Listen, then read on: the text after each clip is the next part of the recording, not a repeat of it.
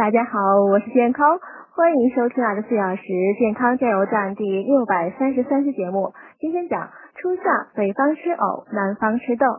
初夏时节，北方风多雨少，气候比较干燥，人们会出现暑热，主要症状是乏力、口干、皮肤干燥。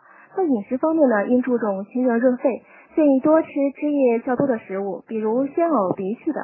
莲藕呢，性寒味甘，可起到生津润燥的作用，可将鲜藕压榨取汁，功效更好。另外呢，应注意及时补充水分，多喝白开水，也可适当吃些养肺润燥的水果，比如西瓜、葡萄和梨等。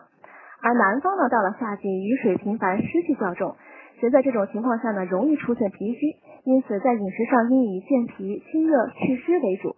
绿豆、白扁豆、红小豆在这方面呢，都有明显功效，薏仁也不错。另外呢，在梅雨季节多吃些姜呢，也有消暑祛湿的功效。